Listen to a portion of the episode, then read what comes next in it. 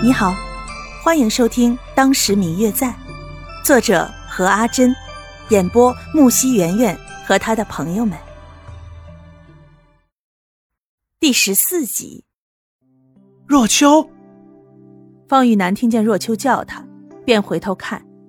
两人平常见面的时间很少，但是因为两家是世交，每年都会到对方家中小住一段时间。但是大多数都是方玉楠过来白家这边。距上次见面已经有半年的时光了。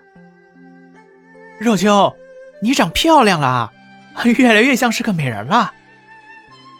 方玉楠盯着眼前的女子，上下打量半晌之后，突然笑道。玉楠哥，你总是爱拿人开玩笑，难道我以前就不漂亮了吗？若秋故作生气状，瞪大眼睛看着方玉楠道：“漂亮漂亮，好妹妹，别生气了好不好？看我这次给你带了礼物过来。”方玉楠像是变戏法一样，从怀中掏出一个小泥人小巧可爱的。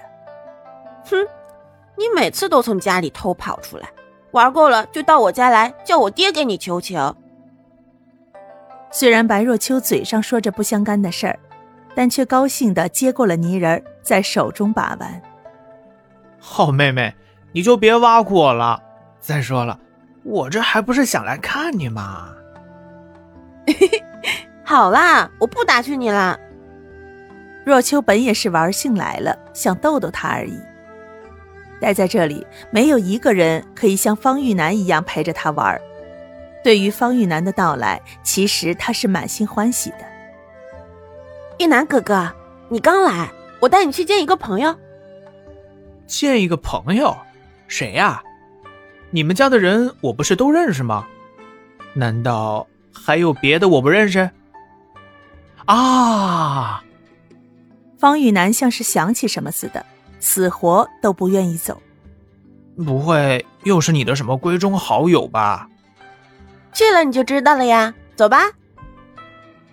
见方玉楠一脸犹豫，白若秋忍不住笑了，想起当年方玉楠刚来到白家玩时，自己带他去见一个朋友，结果朋友家的狗把他咬得体无完肤，他和别人评理，反倒被骂了一通。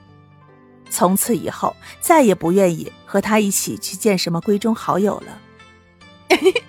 你放心，不是什么洪水猛兽，也不是闺中好友。哦，那还差不多。走吧。可是走了一会儿，他像是突然想起什么可怕的事情一样。等等，玉南哥哥，你又怎么啦？嗯嗯。我最亲爱的小耳朵，本集已播讲完毕，感谢您的收听。如果你喜欢这本书，欢迎您多多的点赞、评论、订阅和转发哟。当然，也可以在评论区留言，我会在评论区与大家交流互动的。喜欢这本书就给它点个赞吧，你的点赞和评论是我们创作最大的动力。感谢您的收听。